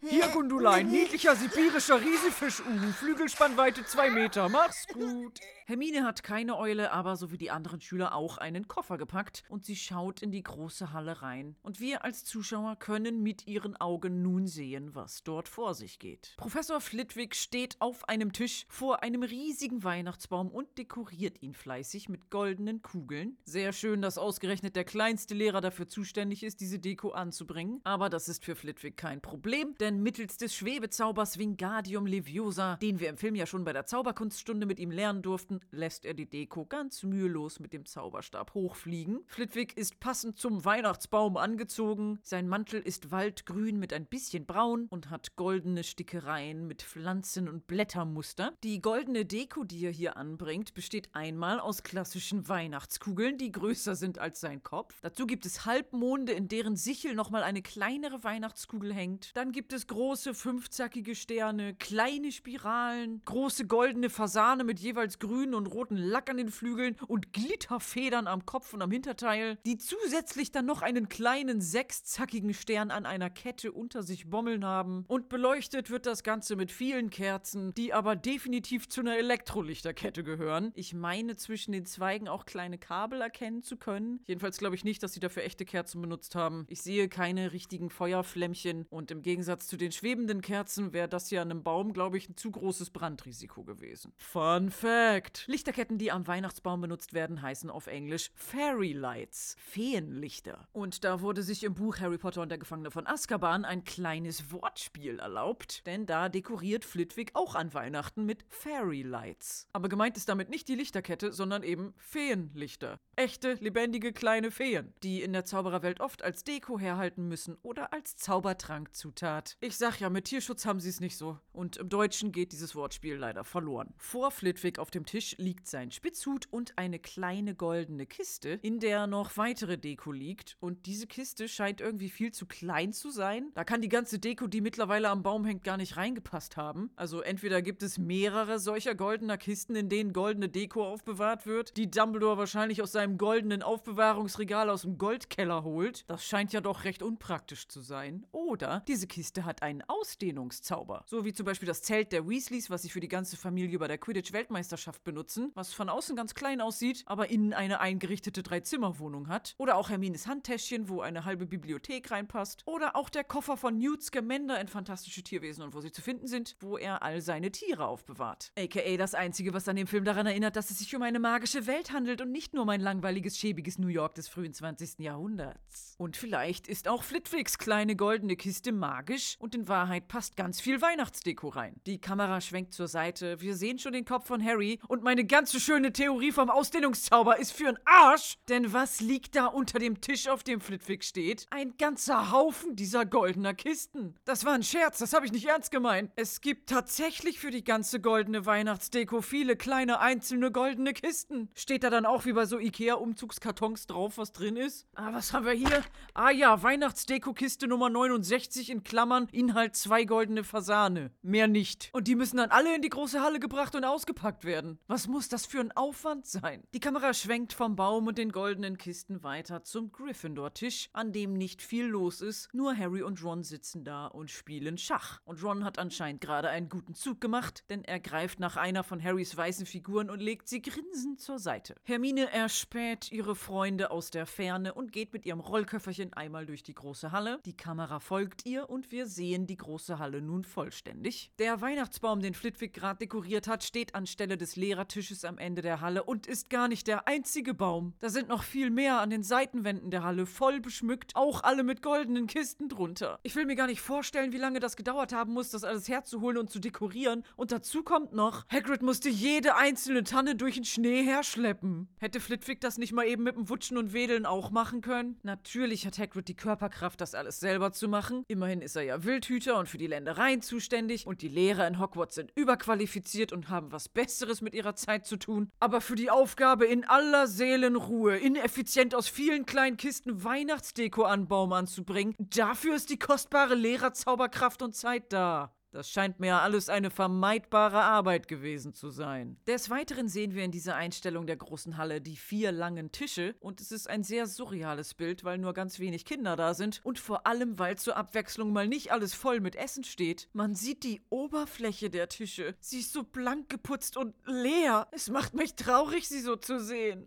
Wo ist das Essen? Das Einzige, was es gibt, ist ein einsamer Keksteller. Und anscheinend ist gerade Spiel- und Entspannungsstunde in der großen Halle, denn es werden Spielebretter rausgeholt, Bücher gelesen und ey, es gibt wieder ein paar Kinder, die mit Bauklötzen spielen. Harry ist natürlich viel kultivierter und spielt lieber mit Ron Schach und er sagt in einer Großaufnahme Springer nach E5. Und ich maße mir jetzt nicht an, Schachregeln und Kombinationen zu erklären. Ich habe Schach nie gespielt. Das hat ja auch weniger mit Gelächter und Spaß zu tun, sondern mit stiller Strategie und Auswendiglernen von Zügen. Und ich gehöre dann doch eher zur Fraktion Bauklötze. Die Kamera schwenkt von Harrys Gesicht nach unten und wir sehen die Schachfiguren ganz nah im Close-up. Und sie sehen ziemlich doof aus. Es sind ganz zusammengedrückte Menschen mit riesigen Köpfen und aufgerissenen Glubschaugen. Und das Schöne ist, diese merkwürdigen Figürchen hat sich nicht irgendein Designer vom Film im Fieberwahn ausgedacht, sondern die gibt's wirklich. Das sind Repliken der Lewis-Schachfiguren. Das sind ganz berühmte alte Schachfiguren aus dem Mittelalter, die auf der Isle of Lewis in Schottland gefunden wurden. Sie stammen aber vermutlich aus Norwegen und bestehen aus Elfenbein von Walrosszähnen. Und man kann sie heutzutage im British Museum begutachten oder im National Museum of Scotland in Edinburgh, wo ich einmal war und sie angeguckt habe. Und sie sind im Original weiß, aber als man sie vor langer Zeit gefunden hat, waren einige von ihnen rot. Doch die rote Färbung ist im Laufe der Zeit abgegangen. Harry und Ron spielen im Film mit roten und weißen Figuren. Sie sind hier also so dargestellt, wie sie im Mittelalter einmal waren. Und sie gucken halt wirklich so dämlich mit weit aufgerissenen Augen, als hätten sie gerade einen Mord beobachtet. Und es gibt ein sehr lustiges Video auf dem offiziellen YouTube-Kanal des British Museums mit einem Kurator namens Irving Finkel, der selber ein bisschen aussieht wie ein verrückter Zauberer. Und er erzählt darin, was es mit diesen Figuren auf sich hat. Denn es ist tatsächlich jemand vom Harry Potter Produktionsteam damals ins britische Museum gegangen und wollte Repliken dieser Figuren kaufen, aber es gab keine mehr, die waren ausverkauft. Für alles Geld der Welt konnten sie keine kriegen. Scheiße, was machst du jetzt? Und dann hat er ihnen seine eigenen privaten Figuren, die er seit er klein war, immer einzeln zum Geburtstag oder zu Weihnachten geschenkt bekommen hat, für den Film ausgeliehen. Ist das nicht nett? Er nennt den Film übrigens nie Harry Potter. Er sagt immer, That cursed horrible film about some kid with glasses. Und er fand den Film überhaupt nicht interessant, aber die Schachfiguren, die waren das Beste. Denn es waren seine. Aber ist es nicht schön, dass sich die Mühe gemacht wurde, selbst für ein Schachspiel auch Mittelalterästhetik beizubehalten? Und es wäre ja nicht die magische Welt von That Cursed Horrible Kid with Glasses, wenn nicht auch Schach irgendeinen verrückten Twist hätte. Denn Zauberschach hat zwar gleiche Regeln wie normales Muggelschach, aber die Figuren sind magisch, bewegen sich von allein und bekämpfen sich gegenseitig. Was wir nun auch sehen. Harrys Springer, also eine glubschäugige Figur auf dem Derpy Pferd, bewegt sich nach seinem Kommando magisch nach vorne. Ron überlegt kurz. In diesem Moment kommt Hermine mit ihrem Koffer bei den Jungs an und sieht, was sich auf dem Tisch abspielt. Da ist nicht nur das Schachbrett mit den Figuren, sondern am Rand liegen weiße und rote Bröckchen herum. Ron sagt ganz selbstsicher im Close-up: Dame nach E5. Und auch seine Spielfigur bewegt sich von alleine nach vorne. Seine Dame geht zu Harrys Springer, steigt von ihrem Thron, holt damit aus und schlägt den Springer kaputt sodass er in Scherben zerfällt. Und den Bröckchen am Spielbrett penetrant nachzuurteilen, ist das nicht das erste Mal gewesen. Woraufhin Hermine entsetzt sagt, das ist total barbarisch. Und man denkt, okay, wenn jetzt die Figuren jedes Mal kaputt gemacht werden, ist das ziemlich verschwenderisch, wobei sie auch magisch sind und sich am Ende, glaube ich, wieder zusammensetzen. Aber barbarisch würde ich das jetzt nicht nennen. Was hat sie für ein Problem? Und der Grund, warum Hermine so heftig reagiert, ist im Film nicht ganz so gut dargestellt, denn im Buch bewegen sich die Figuren nicht nur von allein, sondern sie sind lebendig und können auch reden. Und wenn sie dir vertrauen, dann geben sie dir Tipps und wenn sie dich nicht kennen, dann flehen sie dich an. Nein, nimm nicht mich, nimm den. Das Dasein dieser Schachfiguren besteht nur daraus zu kämpfen oder brutal zerstückelt zu werden. Das Leben bedeutet für diese Figuren gleichzeitig das ewige Sterben. Immer und immer wieder. Keine schöne Existenz. Und wenn man sich das dann vorstellt, wie die Figuren um ihr Leben flehen, sie wollen nicht zerstört werden, aber du machst den falschen Zug und dann ist es wirklich so, als würde man einen kleinen Mord beobachten. Einfach so aus Spaß, als Spiel. Dann kann man verstehen, warum Hermine sagt, dass es barbarisch ist. Das Gerede der Figuren oder Flehen hört man im Film nicht. Das ist ja auch ein Kinderfilm und Kinder haben ja bekanntermaßen überhaupt keinen Spaß an Gewalt oder an zerstörten Dingen. Und Ron sagt ganz cool, das ist Zauberschach, so geht das. Und als ich mir diese Szene angeguckt habe und mir für den Podcast Sachen überlegt habe, ist ein gewisser Süßi vorbeigekommen und ich habe ihm das gezeigt. Guck mal, das ist Zauberschach mit Figuren, die lebendig sind und sich gegenseitig bekämpfen. Lustig, ne? Und er meinte nur, Die Idee ist nicht neu. Das ist doch Battle Chess. und ich sagte, was zum Geier ist Battle Chess? Und er sagte, äh, das einzige Computerschachspiel, was tatsächlich Spaß gemacht hat? dann sagte ich, wann hast du das zuletzt gespielt? Und er sagte, Ja, vielleicht Anfang der 90er oder so. Und ich sagte, Süßi, das war vor 30 Jahren. Aber er hat mich damit auf eine Idee gebracht und eine philosophische Frage in mein Gehirn gesetzt. Was kam zuerst? Harry Potter oder Battle Chess? Battle Chess war ein 3D-Computerschachspiel, wo es nicht darum ging, seriös Schach zu spielen, sondern man konnte seine Figuren gegeneinander kämpfen lassen in einem Battle. Wenn zwei Damen sich gegenseitig umbringen, dann umarmen die sich so und dann sticht die eine der anderen in den Rücken oder die Springer schlagen sich gegenseitig mit dem Schwert die Arme ab. Und der Reiz des Spiels war vor allem diese ganzen lustigen, brutalen Animationen zu bekommen, die für jede Kombination unterschiedlich war. Das erste Harry Potter Buch ist 1997 veröffentlicht worden, aber J.K. Rowling hat 1990 bei einer langweiligen Zugfahrt schon die Idee dazu gehabt. Das Spiel Battle Chess ist 1988 veröffentlicht worden. J.K. Rowling hatte also zwei Jahre Zeit, sich von diesem Spiel beeinflussen zu lassen, das sowohl auf Amiga, Atari C64 und MS-DOS rausgekommen ist. But wait, das ist noch nicht alles. Gehen wir weiter in die Vergangenheit zurück, denn auf der Battle Chess Wikipedia-Seite wird als Inspiration für das Computerspiel der Film Future World, das Land von übermorgen, angegeben. Ein Science-Fiction-Film aus dem Jahre 1976. Und da spielen die Leute Holo-Schach. Und weil es damals noch keine digitalen Special Effects wie heute gab, hat man das mit richtigen Darstellern gefilmt, die als Schachfiguren verkleidet waren und die man dann stark verkleinert wieder in die Szene eingefügt hat. But wait, es geht noch weiter in die Vergangenheit. Schach mit lebenden Figuren gab es nicht nur in Computerspielen oder in Filmen, sondern es gibt den Mythos vom Spiel Fitchel, was auf Walisisch heißt. Und Peredur gelangte zur Burg der Wunder und das Burgtor war offen. Und als er zum Saal kam, war auch dessen Tür geöffnet. Und wie er eintrat, sah er ein Spiel in der Halle. Und jede der beiden Parteien spielte gegen die andere. Und die Partei, die er unterstützt hatte, verlor. Und die andere stieß einen Freudenschrei aus, als wären es wirkliche Männer. Darüber ward er zornig, raffte die Steine in seinen Schoß und warf das Spielbrett in den See. Sie hörten ein Zitat aus Helmut Birkhams Keltische Erzählungen vom Kaiser Arthur, Teil 1, Seite 172. Womit wir Süßis Anfangsthese zum Thema Zauberschach bestätigt hätten. Die Idee ist nicht neu. Die Idee ist nicht neu. Aber macht ja nichts, manchmal ist es schön, alte Ideen neu interpretiert zu sehen. Und was mir gerade aufgefallen ist bei dem Close-up auf Rons zerstörerische Dame, das Schachbrett ist nicht aus Holz oder Stein oder Elfenbein, sondern aus Leder. Mit dünnen goldenen Fäden filigran aneinander genäht. Und es ist auf ein Holzbrett mit goldenen Verzierungen gespannt. Das ist ein antikes viktorianisches Vintage-Leder-Schachbrett. Das haben die einfach so als Filmrequisite. Immer wenn man denkt, jetzt haben sie den Höhepunkt an Schickimicki erreicht, mehr können die echt nicht mehr machen, setzt der Film noch einen drauf. Ich kann nicht mehr. Ich befasse mich jetzt einfach wieder mit ganz ordinären, leicht zu beschreibenden Dingen. Zum Beispiel Kleidung. Hermine hat wie immer ihre Schuluniform an, obwohl sie nach Hause fährt. Und Harry und Ron sitzen in Zivil am Tisch, ohne Schuluniform. Harry trägt wieder einen seiner Wollpullis, von denen er anscheinend eine ganze Kollektion in jeder Farbe in der Winkelgasse gekauft hat. Heute trägt er einen in grün. Und Ron trägt einen verwachsenen gewaschenen dunkelblauen Pulli mit Reißverschluss, der an einigen Stellen Löcher hat, die mit nicht dazu passendem grünen Faden geflickt wurden. Und ich habe genau so einen Pulli. Ich habe einige solcher Pullis, die an genau der gleichen Stelle wie Ron am Ellenbogen ein Loch haben. Und ich garantiere, Kretze ist schuld. Weil kleine niedliche Nagetiere, die man bei sich im Ärmel rumlaufen lässt, irgendwann unweigerlich auf die Idee kommen, ich finde, hier sollte noch ein Ausgang hin. Ich mach das jetzt. Ich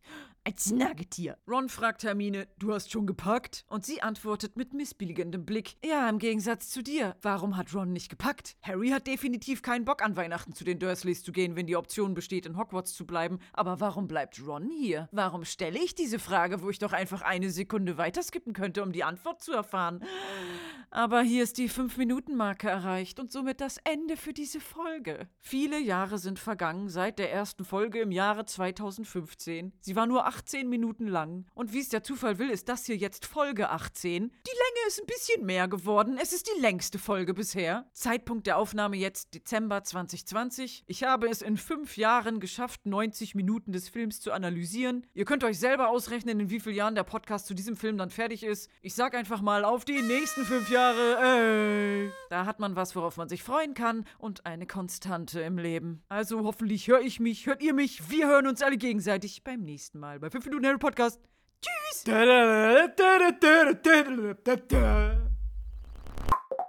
Das war ein Podcast von Funk. But wait, hier sind ein paar Outtakes. Lacanum inflammare, den Umhang in Blan in Blan zu setzen. 420, blaze it. Dass sein neuer Besen höhere Geschwindigkeit und bessere Manövrierfrü... Dass sein neuer Besen höhere Geschwindigkeit und bessere Manövrierfähigkeit. Das war, glaube ich, weniger Inspiration. Es gibt aber auch eine kleine Geschichte von Lewis Carroll, Autor von Alice im Wunderland. Wunderland. Da gibt's eine Quidditch-Szene. Szene. Oh nein. Da gibt's eine Quidditch-Szene. Quidditch. Quidditch-Szene mit schlimmem. Ey, das ist ein Zungenbrecher. Da gibt es ja eine Quidditch-Szene mit schlimmem Gewitter. Es war ich ganz überrascht, dass ich es ausgesprochen habe. Wie ging denn der Satz weiter? Da gibt es ja eine Quidditch-Szene. In jeder Mannschaft gibt es sieben Spieler, deswegen gehe ich davon aus, dass es einfach einmal durchnummeriert ist, beginnend, beginnend mit dem Hüter. Forced Perspe... For, f- f- Die Idee ist doch geklaut, das ist doch nicht neu. Das ist doch Jazz. Die Idee ist nicht neu. Die. Entschuldigung. Krieg ich, Ich krieg, wollte ich gerade sagen, kann, kann, ich, kann ich den Text nochmal? Ja. Danke.